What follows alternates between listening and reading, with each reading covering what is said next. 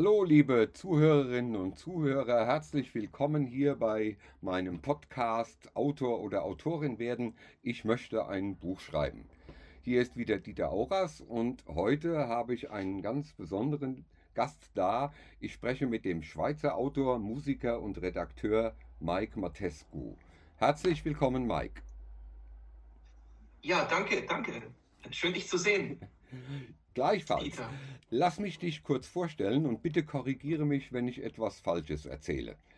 Mike Matescu ist Schweizer mit transsilvanischen Wurzeln. Nicht böse sein, aber da denke ich natürlich sofort an Dracula. Er hat bisher vier Kriminalromane um die Privatdetektivin Enita Karijet im Emmons Verlag veröffentlicht und noch dieses Jahr soll wahrscheinlich ein Science-Fiction-Roman folgen. Aber er ist auch Redakteur und Musiker, wobei ich ehrlich gestehen muss, dass ich wahrscheinlich zu alt bin, um mit der Musikrichtung Acid Bong Lurkwave etwas anfangen zu können. Aber ich bin natürlich kein Maßstab. Mike macht auch hervorragende Videotrailer zu seinen Büchern und ich lese immer gerne seine wöchentlichen ausführlichen Kommentare zum jeweils aktuellen TV-Tatort, die er auf Facebook postet. Selbstverständlich werde ich auch seine Webseitenadresse wieder in den Titel des Podcast-Beitrages schreiben, falls ihr mehr über ihn erfahren wollt. Aber darum geht es heute nicht, sondern wir wollen uns über die Anfänge des Schreibens unterhalten.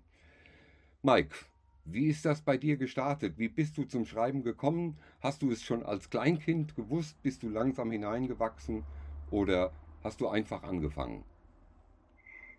Also bei mir war das irgendwie vorgegeben. Ähm, meine, meine Mom, die hat als Journalistin gearbeitet, hat sehr viel geschrieben. Die war sehr belesen, hat eine riesen Bibliothek zu Hause. Äh, mein Großvater hat schon sehr viel geschrieben. Also das ist irgendwie von der Familie her bedingt. Und für mich, ich kam zuerst irgendwie das ganze Ding rein mit Comics. Ich habe erst Comics gezeichnet und da brauchst du natürlich auch Texte dazu, musst du dir eine Geschichte ausdenken. Und ich habe ich hab einfach irgendwann mal losgelegt. Ich glaube, schon mit, mit vier oder fünf habe ich gezeichnet. Das, das hat sich dann einfach immer weiterentwickelt. Und irgendwann hatte ich sogar meine eigene Schülerzeitung, meine eigene Comic-Schülerzeitung, die ich äh, quasi selbst verlegt habe, wöchentlich, äh, nicht, nicht wöchentlich, das waren mehrere Monate dazwischen, jeweils zwischen den Ausgaben. Und später, ich habe ich hab irgendwie Deutsch ist etwas, das war, das gehörte zu den Fächern, die mir immer sehr leicht von der Hand gingen. Ich wusste immer, wo die Kommas hinkommen. Ich habe äh, immer, ich weiß nicht, warum ich bei den Diktaten oder bei den Aufsätzen, da habe ich immer als, als letzter begonnen. Ich habe immer 15 Minuten studiert, was ich überhaupt schreiben will und habe immer als letzter abgegeben und Noten war ich immer gut. Und das habe ich dann weitergezogen, habe dann irgendwann auch angefangen, meine eigenen Geschichten zu schreiben. Das hat sich eigentlich sehr natürlich entwickelt und sehr ohne Zwang. Toll, aber da bist du mir um einiges voraus. Mit der Rechtschreibung hat es bei mir lange, viele Jahre gehapert. Aber hast du dann einfach so, als du angefangen hast, Romane zu schreiben, irgendwann war ja der mhm. Gedanke, den ersten Roman zu schreiben. Hast du da mhm. einfach mit dem Roman angefangen oder hast du dich vorgebildet? Hast du irgendwelche Kurse besucht oder Bücher über das Schreiben gelesen? Ja, die Sache mit den Kursen halt. Ich meine, entweder, entweder du legst einfach los und äh, es fehlt dir quasi das, das Handwerk, ähm, die ganzen Gegebenheiten, wie ist ein Roman überhaupt aufgebaut, da können wir sicher auch noch drauf eingehen. Und ja, negierst dann halt gewisse Dinge, die an, für andere logisch sind. Oder du sagst, ja, ich besuche jetzt erstmal einen Kurs. Ne? Ich gehe jetzt erstmal, mache mal ein Seminar und äh, lese dann ein paar Bücher drüber. Dort sehe ich den Nachteil dort, dass du kannst zwar sehr viel lernen dabei, aber irgendwie verstehst du nur die Hälfte, weil du noch nie was geschrieben hast. Und bei mir war es so, ich habe einfach mal begonnen zu schreiben, habe meine erste Geschichte geschrieben. Das ist so, bei, bei mir fließen die Ideen einfach. Ich, ich, ich habe eine Idee im Kopf und dann, dann möchte ich die weiter ähm, ausloten und, und sehen, was, was steckt überhaupt dahinter und die Geschichte schreiben. Und ich habe erst ein paar Manuskripte für mich geschrieben und habe erst dann einen Kurs besucht für, mhm. äh, wie schreibt man einen Roman und habe dort schon gemerkt, ah, da gibt es noch ein paar Dinge, die, die wusste ich gar nicht. Das habe ich so noch nie gesehen. Aber ich glaube, dort hast du den größeren Benefit, wenn du, wenn du zuerst versuchst zu schreiben und dann verstehst du auch, wovon die sprechen. Weil sonst kapierst du vieles gar nicht. Ähm, du kannst, ja, die Hälfte, die, die nützt dir dann irgendwie was, aber die andere Hälfte, das ist einfach Trial and Error. Ja. Und deswegen äh, für mich kam erst äh, zum Beispiel das Konzept vom, vom, äh, von der Heldenreise, Hero's Journey. Es ist, ja. ja. es ist ja schon erschreckend, wie viele auch Filme und Serien und ich Bücher immer demselben Schema folgen. Ja. Und das ist dann schon so ein bisschen so eine Uniform, wo ich denke, ich, mir gefallen die Geschichten, die eben anders sind, die so eine 180-Grad-Wende drin haben oder Wendungen, die du nicht vorhersehen kannst. Mhm. Oder es beginnt in einem Genre und plötzlich bist du im Horror-Genre oder irgend sowas, wo, wo, wo, du überrascht wirst. Aber ich habe gerade in den letzten paar Jahren mich äh, sehr weitergebildet, eben äh, Drehbücher und, und was da genau dahinter steckt. Das war so die Seite, die mir ein bisschen gefehlt hat, ähm, wo ich sehr viel für mich rausziehen konnte. Aber da ich halt die Sprache schon immer gut beherrscht habe, irgendwie, das klingt jetzt arrogant, ich habe bei anderen Dingen schlechter, aber eben Rechtschreibung, Kommasetzung, all diese Dinge, auch kreativ mit der Sprache umgehen, eigene Wörter reintun, da habe ich einfach die Sicherheit gehabt, also die, ein bisschen auch die Arroganz zu sagen, ich schreibe jetzt einfach mal meine eigene Geschichte und die wird dann schon gut. Ich glaube, das gehört aber auch dazu. Also ich finde den Ansatz sehr, sehr interessant, erstmal zu schreiben und mit etwas Geschriebenem dann in einen Kurs zu gehen und zu sagen, so, ich habe schon mal versucht, äh, was ist mhm. denn daran falsch, anstatt sich nur rein das Theoretische anzuhören und dann anzufangen zu schreiben. Der Ansatz, der ist, finde ich, sehr, sehr gut. Äh, aber da kommen wir natürlich. Ja. Ja, ja ich, vielleicht noch dazu ich habe das irgendwie mal von, ähm, wer war jetzt das? Ich denke, ich der Grund, warum ich, warum ich nie Germanistik studiert habe, war, weil ich immer irgendwie die Furcht hatte oder die Bedenken, das könnte meine Sprache ruinieren, weil wenn du, wenn du Germanistik studierst, das ist wie wenn du, wenn du ans Musikkonservatorium gehst. Ich meine, du kannst, äh, du kannst lernen, wie man 50 Instrumente auf dem Rücken spielt. Das heißt noch lange nicht, dass du einen tollen Song schreiben kannst.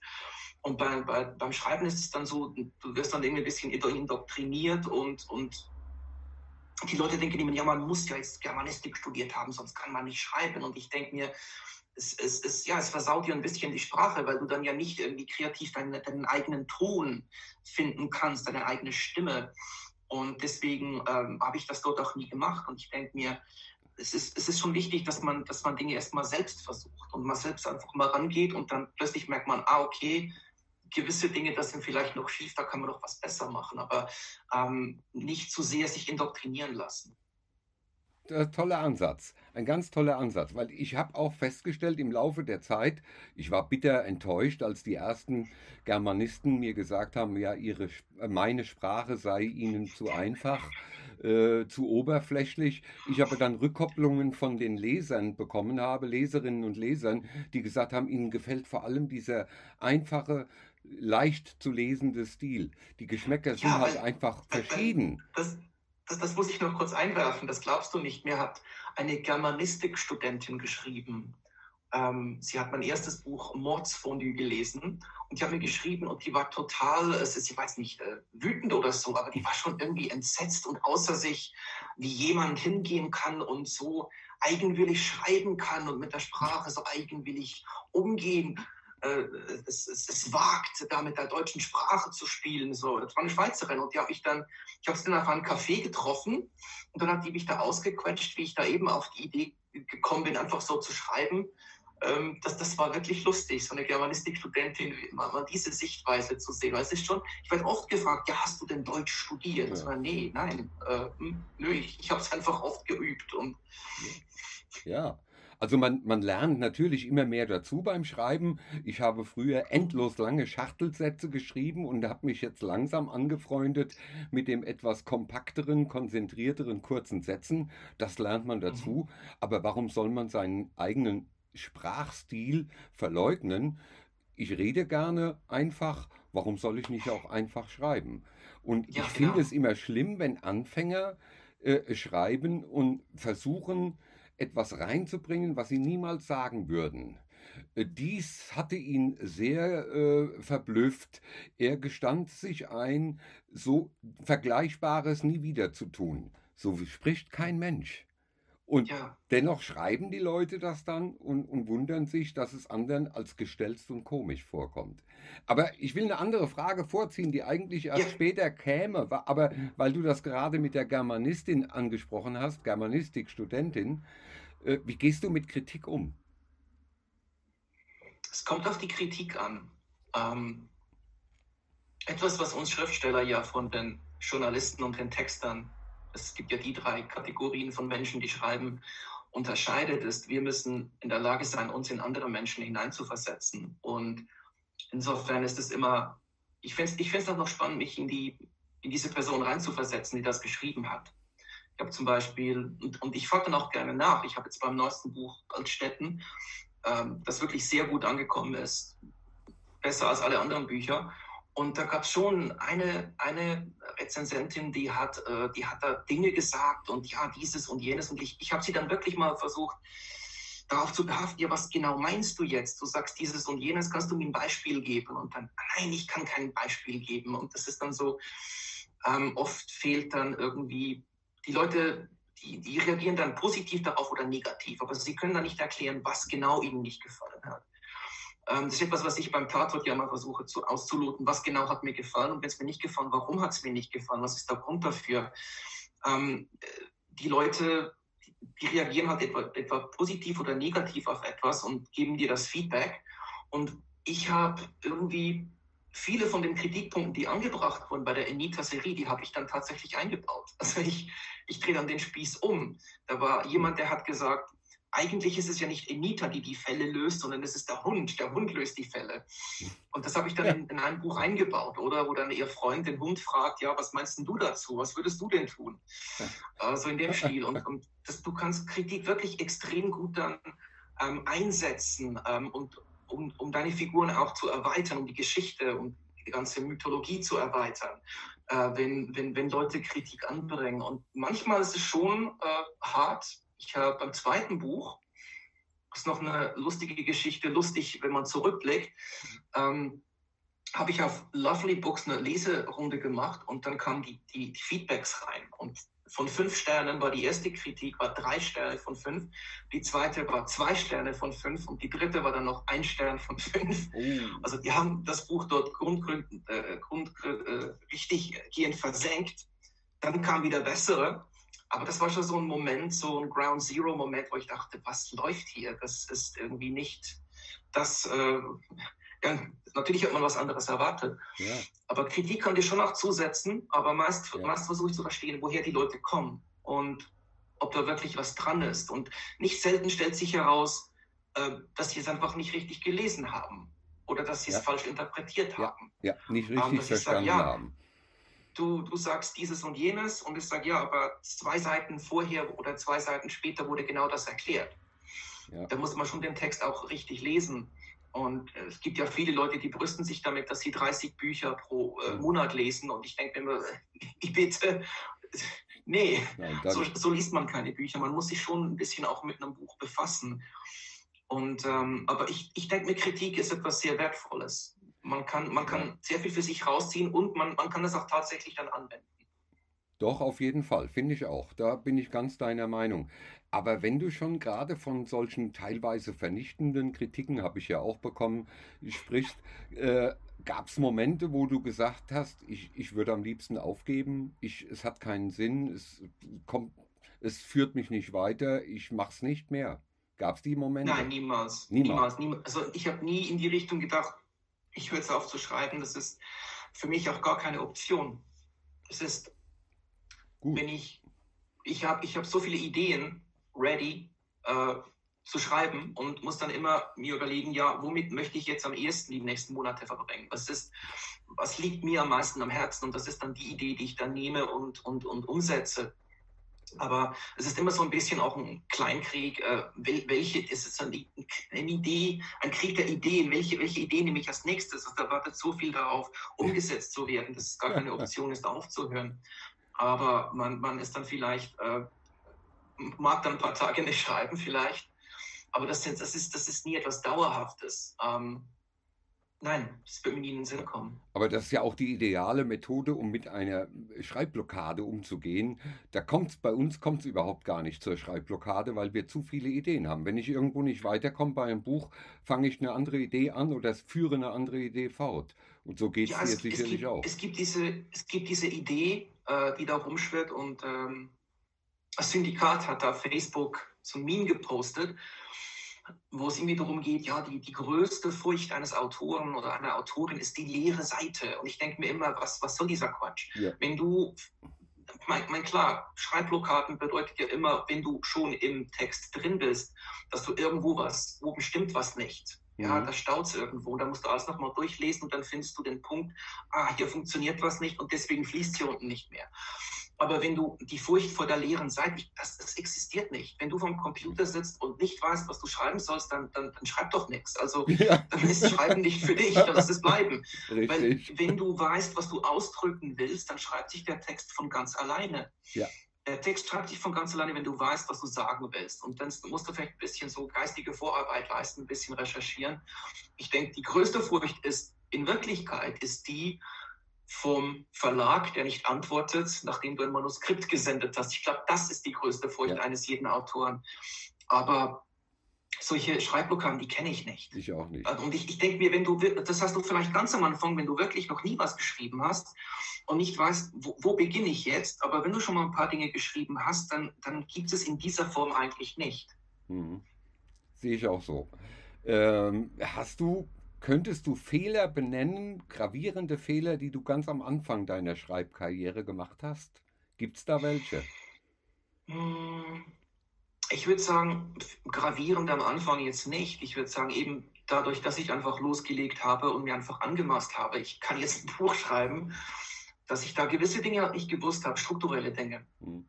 Ich denke später, ähm, eben fehlendes Wissen dort. Es ist natürlich auch immer dieses, dieser, ich nenne das jetzt mal Genrefaschismus, mhm. wo irgendwie ähm, äh, mit, mit, mit, dieser Idee kann ich nur zu diesen Verlagen, mit diesen Ideen kann ich nur zu diesen Verlagen. Und es ist irgendwie so, wenn du nur ein einziges Genre bedienst, dann heißt es, oh, dieser Markt ist gesättigt. Und wenn du zwei Genres und mehr hast, dann heißt es, oh, dieser Markt existiert nicht. Ja. Und dass ich, weil ich habe gern, ich habe eben gern, wenn verschiedene Genres vermixt, vermixt werden ja. miteinander und, und, damit gespielt wird oder plötzlich ja. gibt es Genre. Das sind die, die Geschichten, die mir am meisten gefallen, aber das sind die Bücher, die die Verleger irgendwie oft sagen, ja, wir wissen nicht, äh, wie wir das verlegen sollen. Da gibt es auch viele Beispiele von, wo äh, Autoren lange suchen mussten, bis sie dann einen Verlag fanden. Und der glückliche Verlag, der dann wirklich Ja gesagt hat, hat dann der hat dann damit äh, äh, Geld gemacht ja. und vielleicht einen Hit gelandet. Eine ganze Serie wurde da losgetreten. Ähm, aber das habe ich, hab ich am Anfang unterschätzt, wie, ähm, wie groß dort die Hemmungen der Verlage sind und wie groß die Hürden und dass sie dann sagen, ja, wir wissen nicht, eins, aber du hast doch jetzt die ganze Zeit immer diese Lokalkrimis geschrieben, jetzt kommst du plötzlich mit Science Fiction und das geht doch nicht. Und da sind ja auch Musiker, geht es ja ähnlich, dass, dass man dann erwartet, dass du immer so klingst wie auf der ersten Platte. Und das kannst du vielleicht machen, wenn du ACDC bist und genau weißt, was du tust und immer in, im selben Genre immer wieder neue geile Songs schreibst. Ja. Aber ich bin jetzt nicht der ACDC-Typ, ich bin mehr der Depeche Mode-Typ. Ich mache immer gern wieder mal was komplett Neues. Und, ähm, das habe ich unterschätzt. Dort habe ich gedacht, die Verlage wären sehr viel offener. Das Zweite, das ich benennen würde, ist vielleicht das mit dem, mit dem Marketing. Ja? Also mhm. du musst ja auch in der Lage sein, Dinge vermarkten zu können. Verlage sind dazu aufgebaut, dass sie immer irgendwie das ganze Werbebudget, das geht immer für die Top 10 oder die Top 10 Prozent geht das ganze Werbebudget drauf und da werden dann Plakate in der ganzen Stadt aufgeklebt mit diesem einen Autor oder diesen einen Autorin und die anderen, die müssen dann gucken, dass sie das immer noch über die sozialen Medien pushen können, obwohl sie schon äh, weit verlegt sind und die Bücher überall in jeder Buchhandlung erhältlich. Und das ist, ist sicherlich etwas, wo ähm, es ist nicht etwas, was ich jetzt wahnsinnig gerne mache, so Selbstwerbung und all das, ja. aber da musste ich mir auch schon weiterbilden, wie genau das funktioniert. Das habe ich auch ein bisschen unterschätzt. Also diese zwei Dinge würde ich nennen als Fehler. Ja, es sind keine Fehler, es ist halt der, die falsche Einschätzung dessen, was da einem auf einen zukommt, wenn man mhm. schreiben will. Äh, aber das, weil du das Marketing ansprichst, ich, ich muss es einfach sagen, ich kann es nicht zurückhalten. Äh, man sieht ja im Moment gerade, was das ausmacht, dass ein ich sage das mal so offen, mittelmäßig begabter Schreiberling, der auch noch jede Menge Ghostwriter benutzt, über seine finanziellen Möglichkeiten äh, Millionen in die Werbung steckt, in Fernseh- und Rundfunkwerbung und damit einen Spiegel-Bestseller generiert. Ich nenne den Namen nicht, ich sage auch nicht, wie die Drogeriekette heißt, äh, die er besitzt, aber das ist so ein Beispiel, was Marketing ausmacht. Und wir müssen uns damit beschäftigen, irgendwie für uns selbst zu werben. Sonst hat man eigentlich kaum eine Chance, weil die Verlage nur ganz wenige äh, mit ihrer Werbung beglücken. Aber du hast etwas angesprochen, was ich noch vertiefen möchte, und zwar das Genre.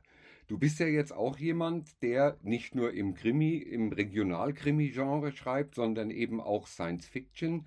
Und äh, es gibt ja zahllose Beispiele für äh, Genre-Mixes. Den, den Science-Fiction-Kriminalroman gibt es und es gibt den Liebeskriminalroman. Äh, bist du auf du bist nicht auf ein Genre festgelegt. Welche Genres würden dir denn alles Spaß machen? Ich würde schon sagen, eben Krimis, aber bei Krimis ist es ist für mich, bei Krimis geht es nicht um Whodunit, sondern es geht nicht darum, jetzt den Täter zu finden, sondern Krimis für mich loten die Gesellschaft aus. Krimis sind wie ein Vehikel, wo du äh, gesellschaftliche Themen verhandeln kannst. Und ich sage immer, meine Enita-Serie ist eigentlich ein Psychogramm der Stadt Zürich. Du tauchst tief ein in die Stadtseele und beleuchtest das über verschiedene Dinge, über die Kunstszene, über die Bankenszene, die Finanzszene, ähm, was, was immer es dann im jeweiligen Roman ist oder das Nachtleben. Das ist das, was mir am Krimi so gut gefällt. Das ist, weil, weil es die Elita-Serie sehr in der Realität verankert ist. Dort hast du keine Sci-Fi, dort hast du keine Fantasy. Du hast vielleicht futuristische Ideen, aber so, dass sie noch greifbar sind. Ja. Ähm, was mir sehr gefällt, ist sicher Horror. Ähm, dort habe ich mich jetzt noch nicht wahnsinnig versucht. Ähm, Thriller finde ich spannend. Ich liebe es, wenn, wenn die Spannung von, von Anfang an hier oben ist und dann einfach, du ziehst das dann komplett durch, mhm. gnadenlos. Sci-Fi interessiert mich deswegen, da geht es nicht unbedingt, äh, die Leute denken bei Sci-Fi immer an Raumschiffe, Laser und Aliens, aber Sci-Fi ist ja einfach auch die Kunst, äh, ein, ein, ein, eine Thematik aus der Gegenwart in die Zukunft zu projizieren, mhm. ohne dass der Eskapismus dabei äh, wegfällt. Dass du nicht das Gefühl hast, ah, okay, die verhandeln jetzt bei Star Trek Trump. Äh, nö, das, das, das, das, machen die gegenwärtig, das ist furchtbar. Aber das ist etwas, was, was mir gefällt. Du nimmst eine Idee. Black Mirror macht das wunderbar. Black Mirror ist so quasi, es geht darum, um die Horrorszenarien, was Technologie alles mit der Gesellschaft anstellen könnte. Und es ist immer so, es, es könnte direkt um die, um die Ecke lauern. Es ist nicht so, ach, das ist in 50 Jahren so, sondern ach, wir sind nur einen Schritt davor. Ähm, das das finde ich beim Sci-Fi wirklich toll. Du nimmst eine Idee, aber es geht dann trotzdem immer um die Figuren. Und ähm, ja, Sci-Fi, Fantasy auch, aber Fantasy nicht High Fantasy, Zauberer, Prinzessinnen und Drachen, sondern auch eben Zeitreisen zum Beispiel. Das ist irgendwie Fantasy. Ist auch Science Fiction, aber du nimmst ein Element und baust das dann in die Realität ein. Und das, du siehst, dass ich habe hier verschiedene Genres, mit denen ich flirte und von denen ich auch denke, dass die alle kompatibel sind miteinander. Ist auch mache ich auch in der Musik so. Ich be bediene mich bei verschiedenen Genres und, und bildet die dann zusammen zu einem Ganzen. Und das ist so diese, diese dicken roten Linien, die sind für mich ein rotes Tuch. Ich, ich denke mir immer, warum? Klar, es hat vermarktungstechnische Gründe. Verlage möchten einfach etwas wirklich gut platzieren. Und sobald da mehrere Genres zusammenkommen, dann wissen die nicht mehr, oh, machen wir das in, kommt das dann in dieses Büchergestell bei der bei Buchhandlung oder kommt es in dieses Büchergestell? Und äh, da, da kollidieren für diese beiden Ideen. Der, der, der, kreative Autor, der diese ganzen Ideen hat und dann halt die, die Buchhalter, die sie auch braucht, ja. die dann irgendwie das Ganze äh, irgendwie monetarisieren wollen. Aber ich habe schon verschiedene Genres eben, die, wo ich mich noch weiter austoben möchte. Also ich denke mal, das ist eine gelungene Anregung auch für angehende Autorinnen und Autoren. Legt euch nicht fest, macht das, was euch Spaß macht und versucht es einfach. Und vielleicht habt ihr damit Erfolg, das weiß vorher keiner. Ich will mich auch noch mal in anderen Genres probieren. Mal sehen, ob das klappt. Ich weiß es nicht. Ich habe keine Ahnung. Ich weiß lediglich, dass ich Liebesromane nicht anzufangen brauche. Ich kann es nicht. Äh, da muss man seine Grenzen kennen und da, dann, dann muss man das erkennen.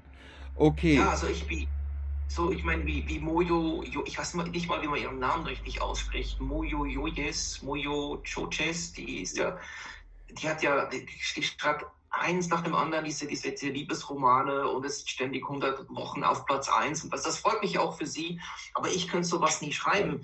Was ich noch anfügen möchte, äh, jetzt für angehende Autoren, ich denke, das Genre ist nicht wirklich so wichtig. Man darf sich diesem Diktat nicht unterwerfen. Es geht, am Ende geht es darum, wenn du etwas schreibst, du hast am Anfang diese Idee und das ist diese Idee, die dich reinzieht und diese Idee, die dich dazu bringt, das aufzuspannen, dieses Zelt, das am Schluss diese, dieses, dieses Manuskript ist. Aber du musst, hm, also ich, ich glaube, es ist so, dass du immer die dass du mit jeder Geschichte verhandelst du einen inneren Konflikt. Und wie Neil Gaiman ja in seiner Masterclass gesagt hat, das hat mir sehr gefallen, dass er das eigentlich bestätigt hat, was ich immer gedacht habe, dass du immer erst, wenn das Manuskript fertig ist, weißt du wirklich, worum es darin eigentlich geht. worum es eigentlich geht, ist immer ein innerer Konflikt ähm, in deinem eigenen Leben, den du quasi verhandelst in diesem Manuskript drin bei Emita geht es darum, dass sie quasi ihre Familie wieder zusammenfügt, aber das ist, das baut sich über die, über die einzelnen abgeschlossenen Folgen auf. Und dass du, dass man, dass man kann das nicht wissen, wenn man an das Skript rangeht, da hat man nur die Idee und das ist so der, der Köder, der dich reinzieht. Und dass man einfach, die Figuren müssen spannend sein. Man muss sich mit diesen Figuren identifizieren können. Und wenn du das schaffst, nimm, nimm das als Beispiel Film. Bei Film, du kannst, bei Filmen sind zwei Dinge wirklich wichtig. Der Ton ist wichtig und die Schauspieler sind wichtig. Oder dann sagen wir der Ton und die Figuren. Weil es kann, es kann schlecht inszeniert sein, es kann schlecht geschnitten sein, die Musik kann schlecht sein. Wenn du die Figuren interessant findest, dann wirst du der Geschichte folgen. Ja. Und das ist beim Bücherschreiben eigentlich genau gleich. Wenn dich die Figuren interessieren, dann ist es nicht mal wichtig, was für ein Genre das ist. Ja. Dann kann dir auch ein Genre gefallen, das du normalerweise ablehnen würdest vielleicht sogar ein Liebesroman. Sagt, ich ja. mag Liebesromane nicht, aber diese Figuren sind so cool, ich möchte wissen, was jetzt als nächstes passiert. Ich glaube, ja. das ist, wenn du anfängst zu schreiben, ganz wichtig, dass man das im Hinterkopf behält. Ein ganz tolles Schlusswort, Mike. Ich kann das nur unterstützen. Vielen, vielen Dank, dass du dich für dieses Gespräch bereit erklärt hast. Du hast sehr schöne Einblicke gegeben und ich glaube auch sehr gute Ratschläge für Anfängerinnen und Anfänger und diejenigen, die noch neu in diesem Gewerbe in dieser Branche sind. Auf jeden Fall vielen, vielen herzlichen Dank und ich hoffe, wir sehen uns bald mal wieder live. Ich danke dir. Ja, vielen, vielen lieben Dank für die Einladung. Dieter, war wunderbar, wieder mal mit dir zu sprechen. Und ich hoffe, wir sehen oder hören uns bald wieder mal.